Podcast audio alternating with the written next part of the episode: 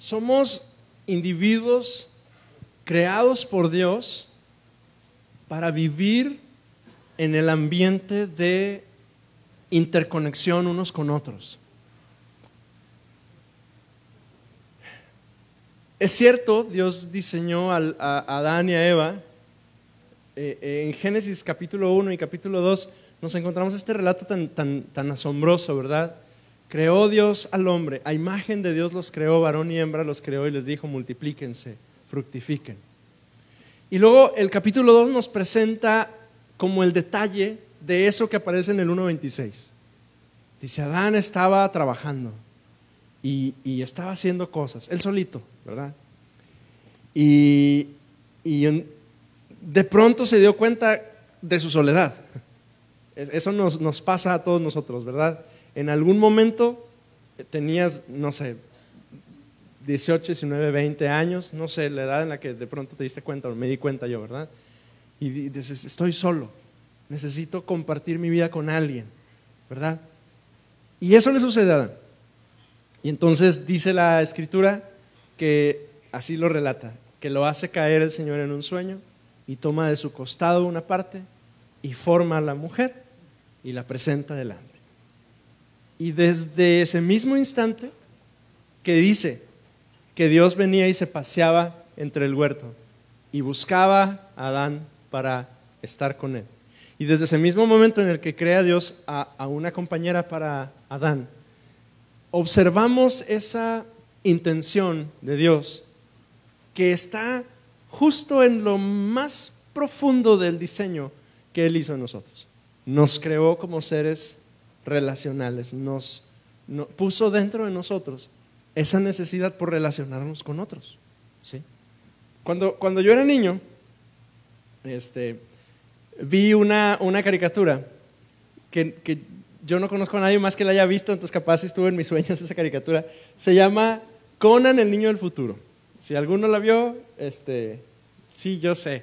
Este, si alguno la vio, acérquese conmigo y dígame para hacerme el día, ¿verdad? Yo también la vi cuando era niño. Conan el niño del futuro. Es, es la historia, es una historia como medio apocalíptica, muy futurista en la cual hubo una guerra mundial y, el mundo se vino abajo y, el nivel del agua subió muchísimo, total que todo el mundo es como, como en mar. Y este niño Conan crece y queda huérfano desde bebé y prácticamente crece solo.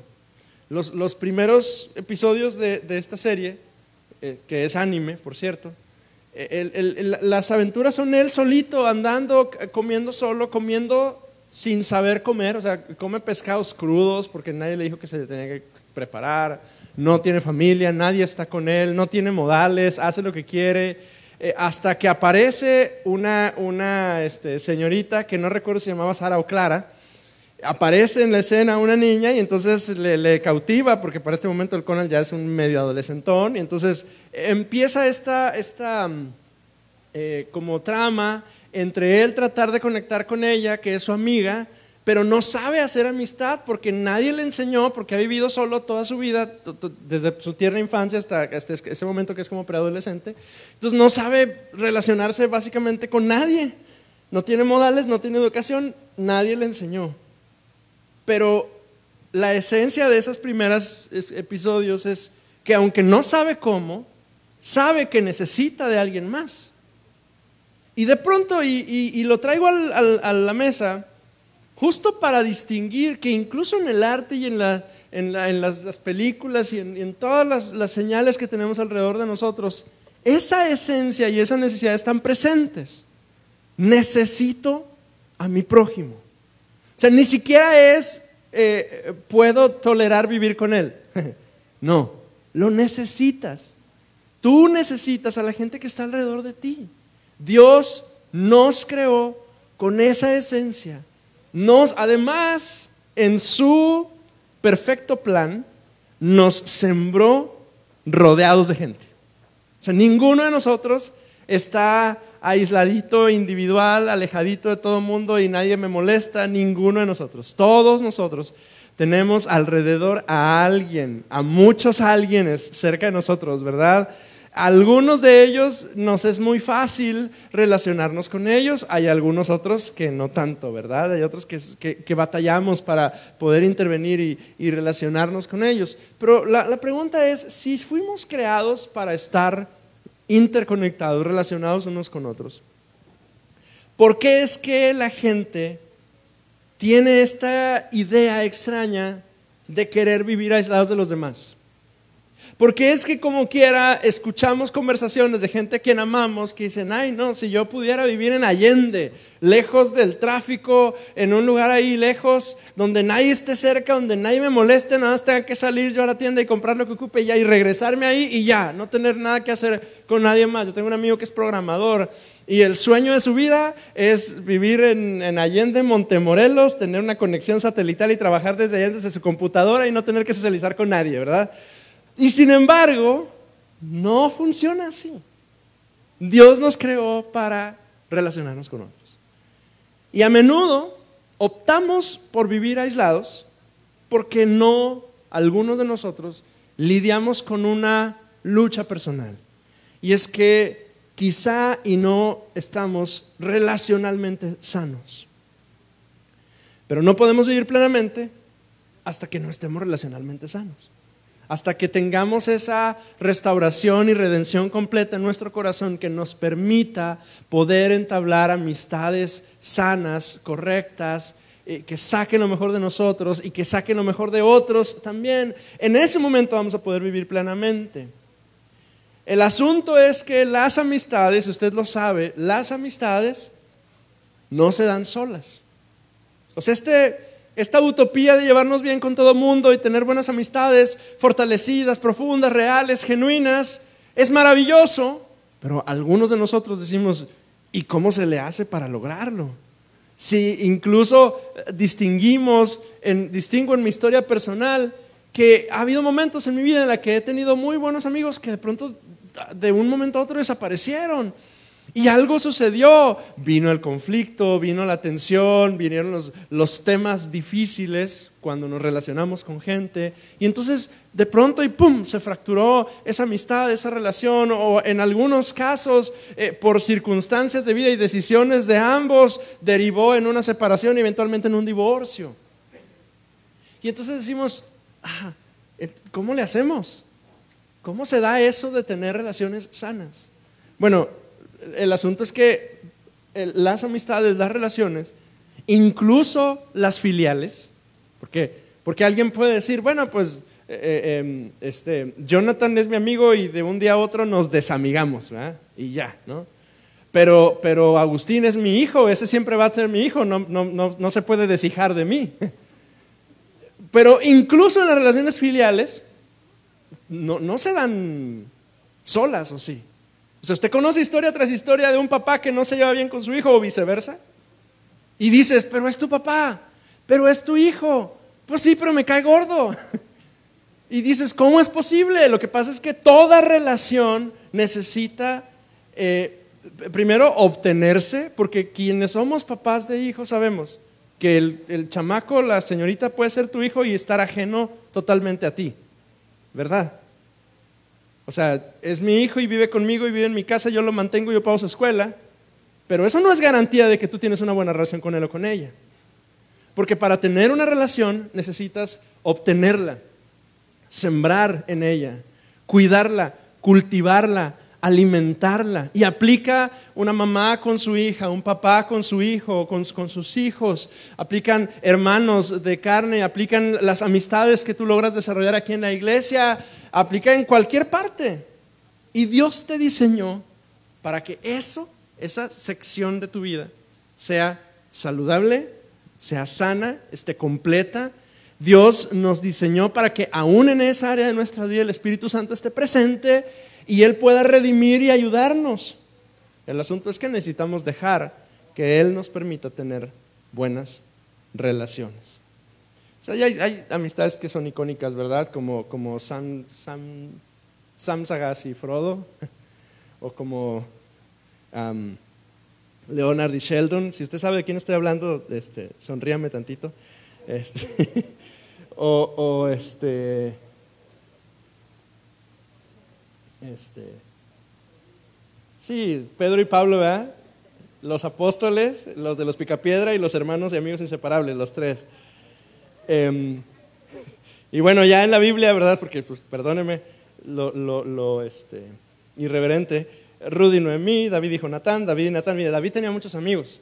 De hecho, hace algunos meses observamos la historia de los amigos de David, una lista de hombres que, que algunos respondieron bien y algunos respondieron mal, de algunos se vengó, algunos los mandó matar después, pero tenía muchos amigos. Em, la amistad es una relación de afecto y simpatía y confianza que se establece entre dos personas que no necesariamente son familia. Y se forma, se forja cuando nos encontramos que compartimos inquietudes y sentimientos y forjamos una confianza mutua. La amistad no se da en maceta, no surge espontáneamente, algunas requieren mucho esfuerzo para poder lograrse. De pronto y conoces a alguien y dices, qué interesante, yo quiero ser su amigo. ¿Sí? Usted, estoy seguro que, recuerda algunos de ellos. el día que yo conocí a Lorena dije, ay, yo quiero ser su amiga. Ella estaba eh, eh, sirviendo en, un ministerio de niños y en ese entonces yo, yo, estaba como interesado en aprender del ministerio de niños. Estaba en mi último, sí, como no, dice Paco. estaba en mi último, no, sí, Paco. Estaba en mi último año de, de, escuela y en ese entonces, usted debe recordar que se estaba poniendo de moda los ministerios de niños de Stream Kids y de Hilson Kids y de todos los kids que había en ese momento.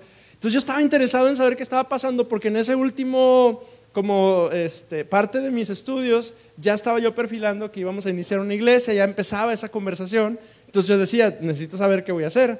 Y resulta que en la iglesia donde servíamos estaban haciendo eso, estaban aprendiendo y desarrollando el ministerio infantil y yo vi que ella estaba ahí. Dije, ah, me interesa, alguna vez platicamos. De hecho, la primera vez que servimos juntos fue justo en una actividad de niños. Ella estaba haciendo, quién sabe qué estaba haciendo, era un rally, ¿no? Era un rally y ellas tenía, este, era un rally en la oscuridad y yo tenía que compartir, no sé por qué estoy platicando esto, pero yo tenía que compartir de Gedeón y, estaba, terminaba toda una fogata. Yo recuerdo, esa fue la primera vez que, empezamos, entablamos una amistad. Porque conoces a alguien, dices, ah, me interesa, hay algo, hay afinidad, yo quiero ser su amigo. Y, le ha pasado a usted, bueno, en mi caso con Lorena, eventualmente nos hicimos no y nos casamos, pero le pasa también cuando conoce a alguien, un amigo que desea usted una amistad una simple amistad. Yo recuerdo el, día que conocí a uno de mis mejores amigos, se llama Gustavo. Ayer andaba por aquí. Ustedes me vieron que, lo saludé y lo abracé. Este, Gustavo es, uno de los hombres que yo más aprecio en la vida. Lo conocí en un día y, y, entablamos una afinidad increíble y desde entonces hemos sido amigos muy cercanos. Porque conoces a alguien y dices, yo quiero ser su amigo. Porque de alguna manera distingues que algo bueno va a suceder cuando entables una relación con esta persona. Eclesiastés 4.9 dice, mejores son dos que uno porque tienen mejor paga de su trabajo. Porque si cayeren el uno levantará a su compañero, pero hay del solo, que cuando cayere no habrá segundo que lo levante. También si dos durmieren juntos se calentarán mutuamente, más cómo se calentará uno solo. Y si alguno eh, prevaleciere contra otro, dos le resistirán y cordón de tres dobleces no se rompe pronto. Y, es un pasaje que normalmente lo asociamos al matrimonio, pero realmente el contexto es la relación. El contexto es la relación. La unidad que Dios permite entre dos individuos. Y, y, la bendición que Dios permite cuando dos personas logran empezar a caminar juntos en algún proyecto de vida, el que sea. Y cómo Dios fortalece, bendice, impulsa, ah, levanta la vida de ambos cuando caminan en acuerdo. Pero quiero hablarle hoy, y que hoy inicio una, serie de reflexiones acerca de las relaciones, y hoy quiero hablar de dos amistades que, creo que debemos de forjar y de cuidar. La primera de ellas, y esta primera parte es como muy evangelística, la primera amistad que yo debo forjar es mi amistad con Jesús. Porque si alguien está interesado en ser mi amigo, ese es Dios. Si alguien ha mostrado interés por mí desde mucho tiempo antes de que yo siquiera supiera que existe, es Dios. Contrario a lo que pudiera ocurrir con otras relaciones, cuando tú ves a alguien y dices, ah, yo quiero ser muy bien, en esta es diferente. En esta, el de la iniciativa es Jesús, no tú. Él ha hecho todo lo posible y ha sido intencional en desarrollar una relación contigo. De hecho, hasta lo cantamos. Hablamos acerca de las cuerdas de amor. ¿A qué nos referimos? A esas intenciones que Dios tiene y esos eh, eh, eh, lazos que Él lanza vez tras vez de un lado y del otro para, para tratar de atraerte a sí mismo. Y esa es la intención de Dios contigo. Y lo has visto una y otra vez, una y otra vez. Jesús enviando sus lazos, sus cuerdas de amor, que caen sobre ti, que, se extienden hacia ti. Son esos pequeños cariños, permítame decirlo de esa forma, que, el Señor envía a nosotros para recordarnos que está contigo, que te, que te ama, que te aprecia, que quiere alcanzarte, que quiere que te acerques. Y una y otra vez lo hace. Ahora, Él lo hace infinitas veces, pero si alguien tiene la capacidad de evadir y destrozar esa relación de amistad, ese soy yo. Por un lado, Jesús enviando sus cuerdas de amor hacia nosotros y, tratando de acercarnos. Pero por otro lado, el corazón humano, tan terco, tan necio, tan insensato, tan egoísta, que es capaz de evadir las cuerdas, ¿verdad? De hacernos a un ladito y quitárnosla eh, de encima y decir, yo no quiero nada, nada contigo. Él nos atrae, pero nosotros fácilmente lo evadimos.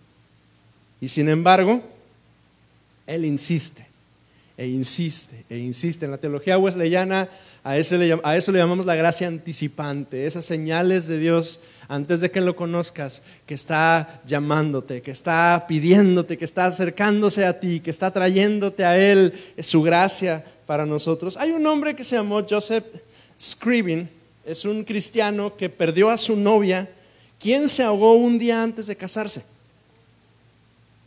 Y años después, la tragedia lo persigue y su madre está a punto de morir por una enfermedad muy grave. Y escribe una carta y en esa carta escribe un poema que se convierte en un himno que hoy la iglesia todavía entona. Oh, qué amigo nos es Cristo. Él llevó nuestro dolor. Él nos manda que llevemos todo a Dios en oración. Está el hombre desprovisto de paz, gozo y santo amor esto es porque nos no llevamos, perdón, esto es porque nos llevamos todo a Dios en oración. Y con esas, esas líneas que usted debe distinguir, oh, qué amigo nos es Cristo. Entonces logramos distinguir que en medio del dolor, de la aflicción, del sufrimiento que este tipo está viviendo, él puede declarar, Cristo es mi amigo, Cristo es mi amigo. Porque efectivamente, a los amigos los conocemos en los momentos más difíciles. Distinguimos quién realmente están con nosotros cuando estamos en una cama de hospital y hacen todo lo posible por ir hasta donde tú estás y acompañarte. Solo conocemos la profunda amistad que Jesús quiere tener con nosotros cuando en la angustia aprendemos a confiar en Él. Y por eso cuando, cuando yo conozco a alguien, y, usted, cuando, usted ha conocido gente que, tiene mucha fe, ha tenido ese, ese, esa alegría de conocer a alguien que si no inventes, qué fe tan increíble tiene este hombre, qué fe tan extraordinaria tiene esta mujer, cómo puede estar en calma en este momento, si yo estuviera en su lugar yo estaría loco jalándome los pelos y está tan tranquila, tan feliz, tan, tan plácida como si no estuviera pasando nada. ¿Le ha pasado que ha conocido a alguien así? Cuando yo conozco a alguien así, que en medio de la angustia está confiando plenamente en Dios, en Dios, mi mente puede concluir algunas cosas. La primera de ellas es que esta mujer ha sufrido mucho y ha creído mucho y por eso puede confiar tanto en Dios. Y entonces indagamos un poquito en su historia y nos damos cuenta que efectivamente, o sea, ha pasado pruebas, ha pasado angustias, ha pasado cosas, pero está tan tranquila o tan tranquilo en este momento porque ha visto a Dios obrando a su favor. La primera muestra de intención de amistad que Dios muestra con nosotros es que Él rompió nuestra enemistad. Fíjese lo que dice Romanos capítulo 5. Versículo 8. Mas Dios, Romanos 5, 8 dice, mas Dios muestra su amor para con nosotros en que siendo aún pecadores, Cristo murió por nosotros. Pues mucho más estando ya justificados en su sangre, por él seremos salvos de la ira. Porque si siendo enemigos fuimos reconciliados por Dios por la muerte de su Hijo, mucho más estando reconciliados seremos salvos por su vida. Y no solo esto, sino que también nos gloriamos en Dios por el Señor nuestro Jesucristo, por quien hemos recibido ahora la reconciliación. Y, en estos versículos del 8 al 11, Pablo resume la obra de Dios por nosotros. Eras enemigo. Esa es una frase muy grande. No la, no la logramos distinguir. Enemigo no es, no es que le callas gordo a alguien. Enemigo es que iban a hacer, eh, ahorita está mucho más claro el asunto por, por el pleito entre Hamas y Israel, ¿verdad? Que son enemigos, están buscando destruirse mutuamente. Eso es ser enemigo. Éramos dignos de ser destrozados por la presencia de Dios, pero Él mostró su amor para con nosotros. Éramos pecadores éramos enemigos, estábamos destinados a morirnos, a ser aniquilados. O sea, si Dios se presentaba en algún lugar, su sola presencia nos aniquilaba su santidad en contraste con nuestro pecado. Moríamos como el sumo sacerdote que entraba en el lugar santísimo y no podía, si tenía algún pecado, que haya muerto. Así. Y sin embargo, el Señor nos reconcilió. Y quiere acompañarnos en todo momento. Y quiere ayudarnos en todo momento. Juan capítulo 15, versículos 12 y siguientes. Juan 15, 12 y siguientes. Dice, este es mi mandamiento, que os améis unos a otros.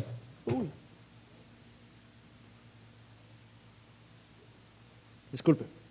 Que os améis unos a otros, como yo os he amado. Nadie tiene mayor amor que este, que uno ponga su vida por sus amigos. Y, y luego continúa Jesús, vosotros sois qué?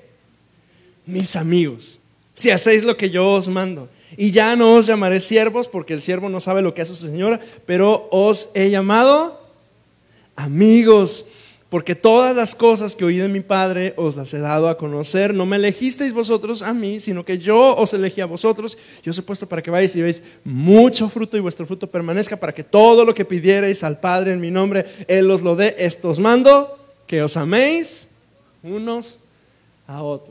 Y, nos gustan las bendiciones que están aquí presentes, ¿verdad? Todo lo que pidieres al Padre en mi nombre. Sí, Señor, todo lo que pides. Pero la cláusula es, ámense unos a otros. Es la cláusula. Es la condición. Ámense unos a otros. Esto funciona cuando entendemos que Él es nuestro amigo, que Él espera que nosotros respondamos a esa relación, pero también nos indica que debemos amar a otros. Jesús quiere ser tu amigo. El amor no se obliga, el amor se responde. Y no amamos a Dios por obligación, lo amamos porque Él nos ha amado a nosotros primero. Jesús quiere ser nuestro amigo. Hay un pasaje que a mí me, me, ha apasionado desde hace muchos años y yo siempre he dicho que es mi versículo favorito. Génesis 18, 16. Búsquelo conmigo, por favor. En mi Biblia hasta está rota la, página donde está ese versículo. Génesis 18, versículo 16.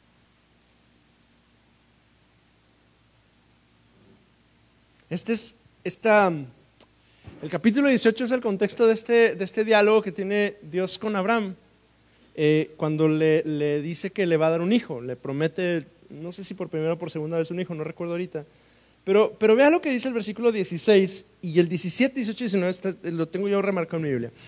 Y los varones se levantaron de allí y miraron hacia Sodoma y Abraham iba con ellos acompañándolos. Sí, estos hombres vinieron con él, comieron con él, le da la promesa. Eh, eh, eh, Sara escucha, se ríe, jaja, ¿cómo va a tener un hijo tan vieja? Vas a tener un hijo. Y usted se sabe esta historia. Pero entonces aparece Sodoma y Gomorra y este juicio que van a traer sobre ellos. Verso 17. Y Jehová dijo, ¿encubriré yo a Abraham lo que voy a hacer? Habiendo de ser Abraham una nación grande y fuerte, y habiendo de ser benditas en él todas las naciones de la tierra. Porque yo sé que mandará a sus hijos y a su casa después de él, que guarden el camino de Jehová, haciendo justicia y juicio para que haga venir Jehová sobre Abraham lo que ha hablado acerca de él. Y luego el verso 20, entonces Jehová le dijo, por cuanto el clamor contra Sodoma y Gomorra ha aumentado más y más, el pecado de ellos se ha agravado en extremo, descenderé ahora y veré si han consumado su obra y si no lo sabré, y le empieza a hablar del juicio que está a punto de, tener. Pero quiero que note lo que dice el verso 17, 18 y 19. Para mí es bien impactante estos versículos, porque este es Dios hablando consigo mismo. Eso en, términos literarios se llama soliloquio. Es lo que usted hace cuando usted está pensando y está hablando consigo mismo. Todos lo hacemos. No lo decimos porque pensamos que estamos locos, pero todos lo hacemos. Todos hablamos con nosotros mismos. Ay, Hugo, te dije, Hugo, que no hicieras esto. ¿verdad? Y hasta, a veces hasta lo verbalizamos en voz alta, ¿verdad? Esto es un soliloquio. Este es Dios hablando consigo mismo. ¿Sí? Y me apasiona imaginar que cuando Dios habla consigo mismo, pudiera estar conversando consigo mismo de cualquier cosa, de la creación de las galaxias, de las estrellas, de sus planes, de lo que sea. Pero en este momento, en este momento de la Biblia, Dios habla consigo mismo y se dice a sí mismo, ¿cómo le voy a encubrir mis planes a Abraham? Cuando Dios está reflexionando, está pensando en ti, está pensando en mí. Bueno, en este momento en, en Génesis está pensando en Abraham. Y está diciendo, voy a hacer esto, pero no se lo puedo ocultar a Abraham. Y nadie lo está escuchando, es solo él, Dios. Y una vez que, hace esa reflexión, entonces ahora sí habla con Abraham y le dice, esto es lo que voy a hacer. ¿Por qué me apasiona tanto este versículo? Porque ser amigo de Dios nos hace percibir las cosas que son importantes para Dios. De hecho, Isaías 41, versículo 8 la declaración es la siguiente, Israel, siervo mío eres tú, Jacob, a quien yo escogí, descendencia de Abraham, mi amigo. Imagínese usted que Dios quiere ser su amigo. Imagínese usted que Él le da acceso, que Él le invita, que Él le dice, acércate aquí conmigo, cerquita, aquí, aquí te quiero. Cuando somos amigos de Dios, Incluso podemos, tenemos esa, no sé cómo llamarle, facultad, derecho, posibilidad, gracia, no sé cómo, llamarlo, de interceder por situaciones difíciles, porque lo inmediato que sucede es que está este diálogo, bueno Señor, si fueran 50, pues no, no hay 50, bueno, si fueran 40, no, no destruye la ciudad, si hay 40, no la bueno, bueno, a lo mejor no hay 40, pero si hubiera 30, no la destruyas. Y está este diálogo entre Dios y Abraham, Dios tratando de perdón, Abraham tratando de convencer a Dios de no destruir la ciudad. Porque cuando somos amigos de Dios podemos incluso interceder por situaciones difíciles. Esto no suena como muy apropiado, ¿verdad? Porque en el mundo de las palancas, ¿verdad? Nos gusta pensar, yo tengo palancas. Me acaba de parar un tránsito hace poquito en, una zona escolar, este, en López Mateos, casi llegando a la Reynosa. Hay una zona escolar ahí cruzando uno de los ríos. Me detiene el viejo y me dice, oiga, viene exceso de velocidad. Y la primera pregunta que me hace es, ¿conoce usted a alguien en Secretaría de Gobierno, en el gobierno municipal? Y le dije, no. Gracias. no, no, no es cierto. Este, le dije, no. Y entonces me dice, ¿y entonces qué hacemos? Porque en el mundo de las palancas, si conoces a alguien, tienes puertas abiertas. Ahora, no quiero decir que, que, esto, nuestra relación con Dios es un sistema así de corrupto como el mundo, pero sí quiero decir que cuando usted y yo nos acercamos a Dios, tenemos una relación con Él, tenemos acceso al Rey del universo. Y eh, óigame bien, Él le escucha. Todo lo que usted le pide, incluso las, las peticiones hasta más insignificantes, y lo has visto y las escucha y responde y atiende y se muestra milagroso y obra a tu favor. Y entonces volteas hacia atrás y dices, ¿cómo pasó esto? Pues es que tienes a Dios contigo. Por eso sucedió. No es que tengamos palancas con Dios, pero sí tienes acceso a Dios si eres su amigo. Dios quiere ser tu amigo. Y el enemigo quiere que seas enemigo de Dios. Y hará todo lo posible para que tú no, no, no logres desarrollar una amistad con Dios. Ahora, la maravilla es que no solamente Dios espera que tú seas amigo Él, te ha rodeado de gente. Voltee y vea sus hermanos el día de hoy. El Señor le ha sembrado aquí, junto con sus hermanos, porque Él le ha sembrado aquí para que usted desarrolle relaciones sanas y amistades fuertes con sus hermanos. Por eso la insistencia, yo sé que algunos ya los de tener bien cansados con esto, pero por eso la insistencia es vaya a un grupo pequeño, desarrolle relaciones con sus hermanos. Algo sucede, no me pregunte qué ni me pregunte cómo, pero pasa. Algo pasa en su vida, en su corazón, cuando usted y yo, porque yo, yo estoy también en este, en este, en este tren, ¿eh? Yo también voy a un grupo, yo también escucho, yo también escucho la palabra, yo también soy bendecido, también oran por mí, me fascinó. Eh, visité uno de, los, de las células hace unas semanas, este, la, de la casa de la mamá de mi hermano Nelson, y, y termina, a ver, siéntese, porque, porque, ahí la dinámica de oración es, se sienta en medio y como, como banquillo de acusados y todos oramos por él. Me sentaron ahí, oraron por mí, ¿sabe cómo salí fortalecido? Porque algo sucede cuando nos atrevemos a desarrollar relaciones con nuestros hermanos. Proverbios 18:24 dice, hay quienes parecen amigos, pero se destruyen unos a otros, pero el amigo verdadero se mantiene más leal que un hermano. Entonces, no solo Jesús quiere ser su amigo, le ha sembrado en la iglesia para que desarrolle amistades con otros. Y el llamado entonces, igual que con Dios, con tus hermanos, con tus hermanas, sea amigo, sé leal, sé íntegro, sé santo, sea amigo, porque hay momentos en la vida que lo único que te va a sostener son las amistades que forjaste en los tiempos de bonanza. Hay días en los cuales lo único que te va a sostener es que un día, hace muchos años, iniciaste una amistad con alguien y la alimentaste y la regaste, la regaste de, regarla, no de cometer un error. La alimentaste, la cuidaste, la fortaleciste y un día vino la prueba. Un día, como me pasó a mí, un día crucé una calle y, no vi, de, cuatro carriles, el del primero me cedió el paso y el del segundo no me vio y me golpeó. Y yo me atravesé y yo era el culpable. Y, estaba yo ahí, asustado, Lorena estaba ahí conmigo, mis hijos estaban atrás, estábamos todos asustados, yo no sabía qué hacer. Y en eso, así, de la nada, enfrente de mí, va pasando Pablo Cervantes un viejo que asistía a nuestra iglesia y, que había pasado una prueba y en una prueba nosotros estuvimos ahí con él y lo acompañamos y entonces en, cuando iba en su moto, una moto azul, feísima su moto, pero iba ahí enfrente de mí. En cuanto me ve, se orilla y corre a donde estamos nosotros y viene con nosotros y dice, oye, ¿qué pasó? ¿Qué tienes? ¿Estás bien? Los niños, este, así de inmediato. Y, bastó una llamada para que otro, otro más de mis, de mis amigos llegara pronto y me dijera, ¿qué pasó? ¿Qué onda? ¿Qué necesitas? ¿Cómo te ayudamos?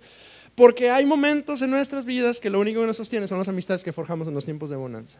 Si un día tú pasas por tormentas, esto se lo dije a los muchachos hace unas semanas, si un día tú pasas por tormentas, tú quieres tener amigos ese día. Te conviene. Tú quieres haber trabajado y forjado amistades profundas aquí para que cuando sean necesarias estas puedan sostenerte. Por eso le insisto tanto. Forje amistades en la iglesia. Es el mejor lugar donde lo puede hacer. Sí, va a haber mucha fricción. Sí, de pronto no vamos a estar de acuerdo. Sí, va a haber ocasiones en las que vamos a batallar para poder eh, caminar juntos. Definitivamente sí, como en todas las amistades. En todas ellas pasa. Pero este es el mejor lugar. Porque aquí habemos hombres íntegros, mujeres íntegras, gentes eh, santos, dirigidos por el Espíritu Santo. Es un buen lugar. Yo sé que puede sonar lejano, pero, pero dentro de 20 años, amados, cuando, cuando la jubilación ya llegue a la puerta, ese día vas a querer tener amistades. Vas a querer tener un buen amigo, una buena amiga con quien irte al Tox a tomarte tu cafecito los jueves. Vas a querer tener alguien con quien llorar cuando la vida se pone difícil. Colosenses capítulo 3, versículo 13. Se lo quiero leer en la nueva traducción viviente. Sean comprensivos con las faltas de los demás y perdonen a todo el que los ofenda. Recuerden que el Señor los perdonó a ustedes. Así que ustedes deben perdonar a otros y sobre todo vístanse de amor, lo cual nos une a todos en perfecta armonía y que la paz que viene de Cristo gobierne en sus corazones. Pues como miembros de un mismo cuerpo, ustedes son llamados a vivir en paz y sean agradecidos. Solo somos fuertes. Hay momentos en la vida en los que solo somos fuertes porque tan fuertes son nuestros vínculos y nuestros lazos con nuestros hermanos. Usa esa fortaleza y sé bendecido por tus hermanos. Si eres bueno en algo, utiliza eso para fortalecer las debilidades de tus, hermanos. Soportaos, dice este, este versículo, unos a otros. Quiero concluir el día de hoy. Somos criaturas relacionales. Fuimos creados para vivir en comunión. Fuiste creado, fuiste creada para vivir en comunión. Fuiste creado, fui creado para no pasarla mal solo. Y me es muy doloroso, amados, darme cuenta que algunos la estamos pasando mal y estamos solos. Y que estamos aquí el domingo y el domingo aquí hay 120, 130, a veces 150, 160 personas aquí entre nosotros. Y la estamos pasando mal y la estamos pasando solos. Fortalece tu amistad con Jesús. Él es tu amigo más fiel. Tenía otro himno aquí que quería leerle. Cuando estés cansado y abatido, dilo a Cristo, dilo a Cristo. Si te sientes débil, confundido, dilo a Cristo el Señor. Dilo a Cristo, dilo a Cristo. Él es tu amigo más fiel. No hay otro amigo como Cristo, dilo tan solo a Él. Sí, hoy, hoy, ando, añejo. Pero, pero qué bendición poder venir delante de nuestro Señor, que quiere ser nuestro amigo, y confiar en Él. Qué bendición. En, serio yo no me puedo imaginar cómo Dios puede pensar un día y Él pensar consigo mismo y decir, mira este chamaco, no sabe lo que le espera, lo voy a ayudar. Ay, Hugo, caramba. Pero mira, está, está haciendo lo correcto le voy a mostrar mis planes. Y entonces viene y me habla y me dice. Y hace lo mismo contigo.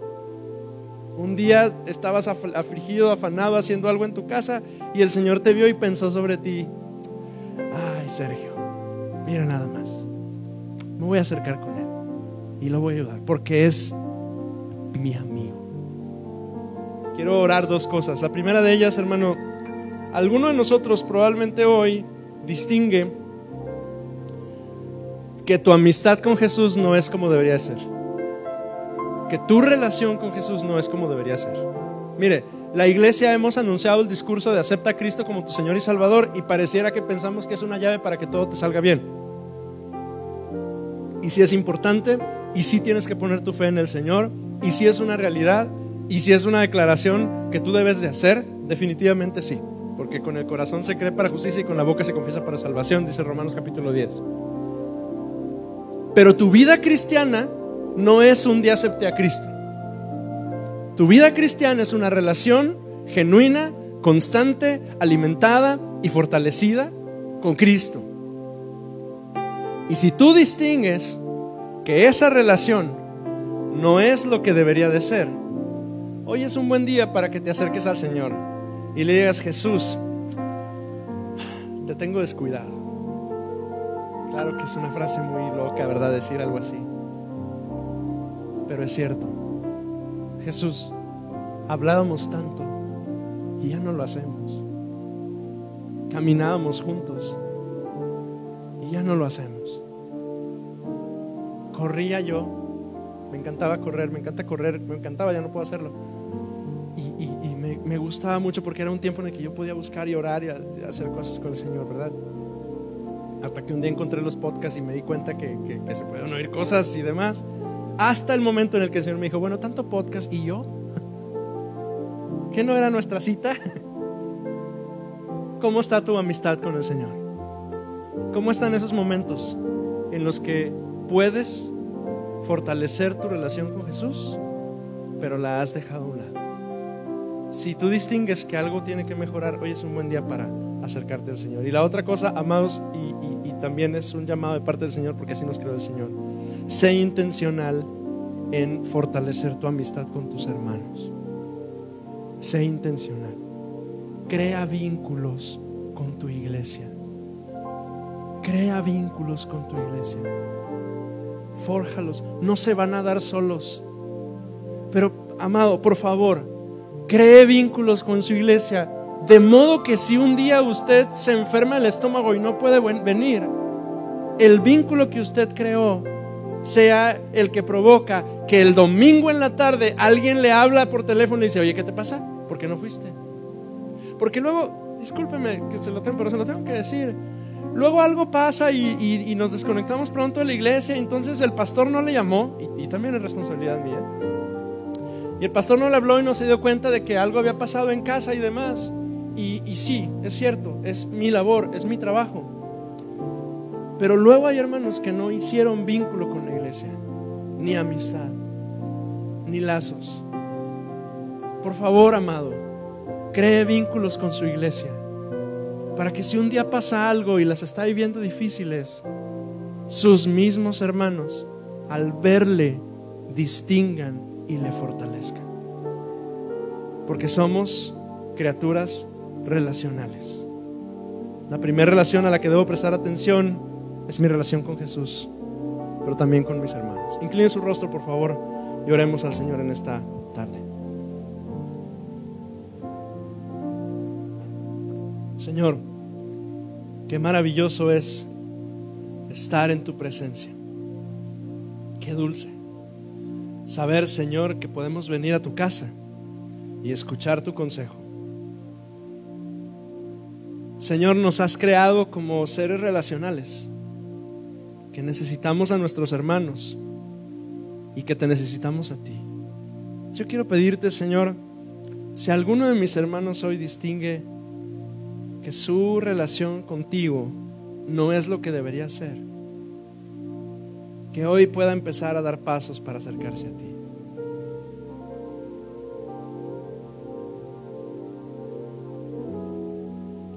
Amado, si usted distingue este llamado de, de su Señor, Hoy es un buen día para venir delante de su Señor y decirle con un corazón honesto, Jesús, estoy alejado. Perdóname. ¿Qué le parece si se pone de pie con nosotros? Como una respuesta al Señor. Y y le invito a que pueda elevar sus manos a su Señor. No es que haya algo místico, especial, simplemente lo hacemos como quien se está rindiendo delante de Él, como quien está llamando la atención, aunque Él está aquí listo para escucharle. Y con sus propias palabras, dígale al Señor, Señor, he estado lejos. No he estado tan cerca como debiera.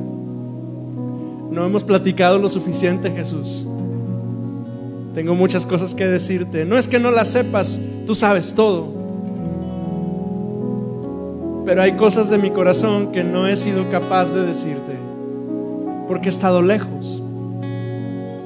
Hay anhelos y sueños que no he compartido contigo, pero que quiero hacerlo. Hay luchas y hay pruebas y hay sufrimientos que he estado enfrentando, Señor, que, los he guardado para mí y me han llenado de angustias, me han llenado de dolores, me han llenado de estrés, eh, me, provocan eh, eh, malestar estomacal, me provocan dolor de cabeza, me provocan dolor de ojos y todo ha sido, Señor, que no he venido contigo para expresártelas a ti. Perdóname, Señor.